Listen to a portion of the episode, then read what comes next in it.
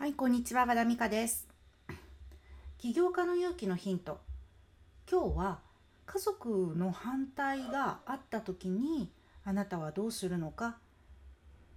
というお話についてです。えーと、私美容室の店舗開業の支援もしてましてそっちでよく受ける質問なんですけれどもまあ、家族で開業される方は、まあ、すでに、まあ、ご主人様なり奥様なりのどちらかがリーダーシップをとってあのチームとして開業するっていうふうな進めておられる方結構多いんですね。っていうか私たちの事業は、えー、実はご夫婦で開業される方をターゲットにしているんです。で、まあ、それがゆえになのかもしれませんが実は家族から反対がありましてえー、どうやって進めたらいいか分かりませんとか、えー、なかなか進められないのどうしたらいいでしょうっていうふうなご相談メールもよく来ます。えー、まあ、あのフロントエンドで無料相談を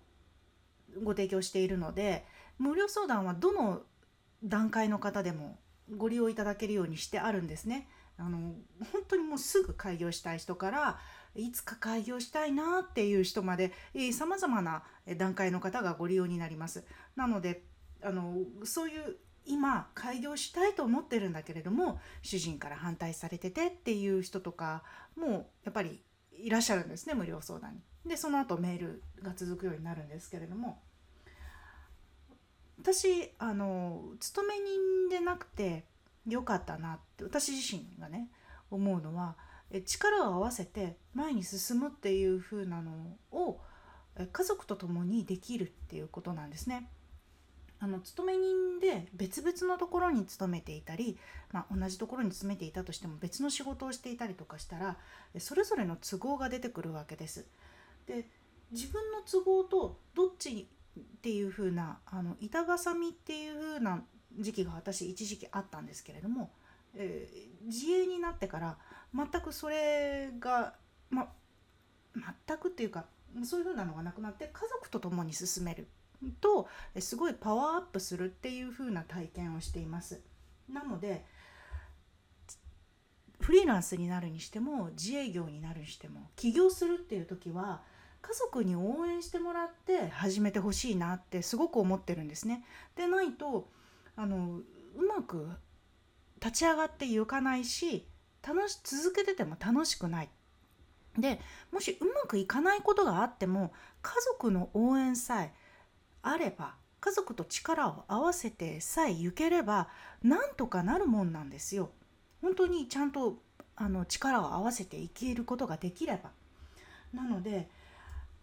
主人からの応援を得ることができないんですっていう方に対していやいやこうしたらいいですよっていうふうに言うまあ小さなね、えー、行動を積み重ねるっていう風なのはまあいろいろアドバイスはできるにしてもご本人が本当に家族の反対を押し切ってでもやるのかいやいややっぱり家族の力は応援は欲しいから家族を何としてでも説得したいと思うのかどっちかに進まないといや家族がって言って結局は前に進まないことになってしまうんですね。それは家族を原因にしてしまっている自分がいるのか本当に家族があの心から反対してるのかそれは分からないです。なのでまあ家族がっていうふうに言う時は家族の了解を取るまでに自分の気持ちがそこまで行ってないんだなっていうバロメーターにもなるんだなっていうふうに見ていただきたいなと思います。でただあのそうやってですねあのメール等で何年も越しにメールくださる方とかもやっぱりいらして気持ちだけあるんだったらどうしても前に進みたいんだったらそれを解決する方法は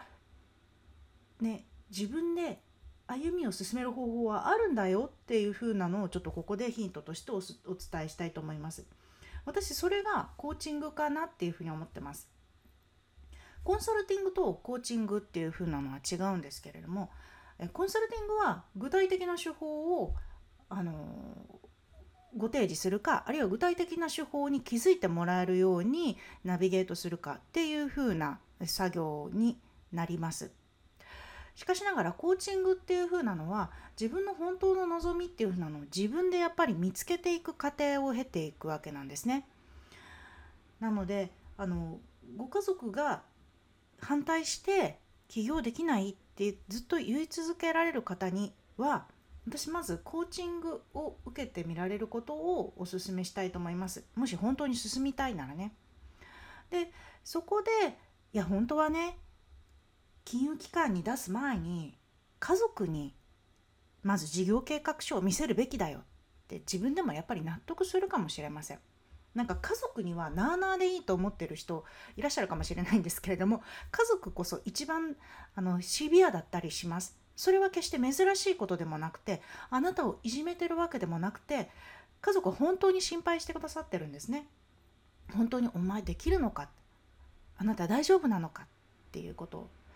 なのでいやうちの家族はあの何も言わずに応援してくれましたっていう人の話しか聞かないかもしれないですけれども家族の方がシビアだっていうケースもやっぱりありますので事業計画書まず作ってみる。じゃあ事業計画書を作るにはどうしたらいいのか。地元の創業塾に通ってみる。地元の創業塾どうやって探すのか。いやまずよろず相談所っていうところに行ってみるとかね。そうやって行動をブレイクダウンしていく作業をコーチングで一緒にやっていくことで自分で自分の道筋を一歩一歩作っていくことができます。正直コンサルティングではそこまではしません。あの事業計画書の書き方。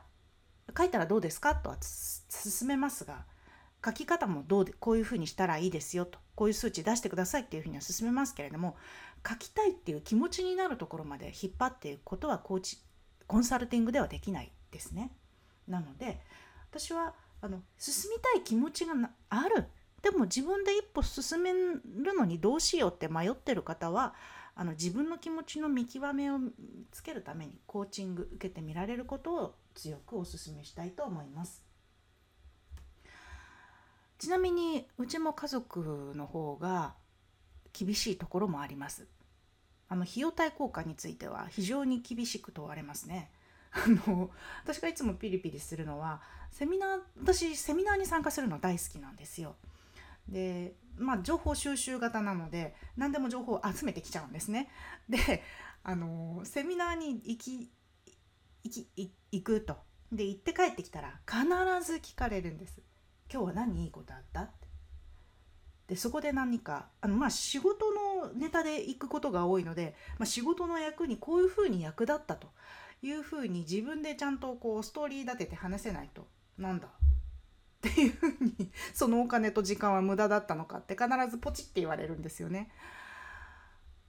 あの遊びに確かに自分で遊びに行ってるわけではないのでその厳しい視点はあの常に自分にも持っておきたいなっていうふうに思ってます。あと、まあ、新規事業っていうか新しいことを始める時にそれは儲かるのか儲からないのかっていう視点でやはりあの話すんですけれども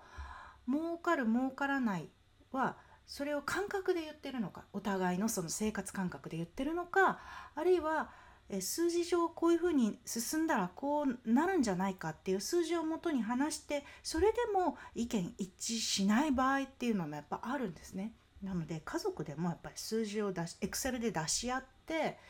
話してそれでいけるとなったらじゃあ銀行対策どうしようかとか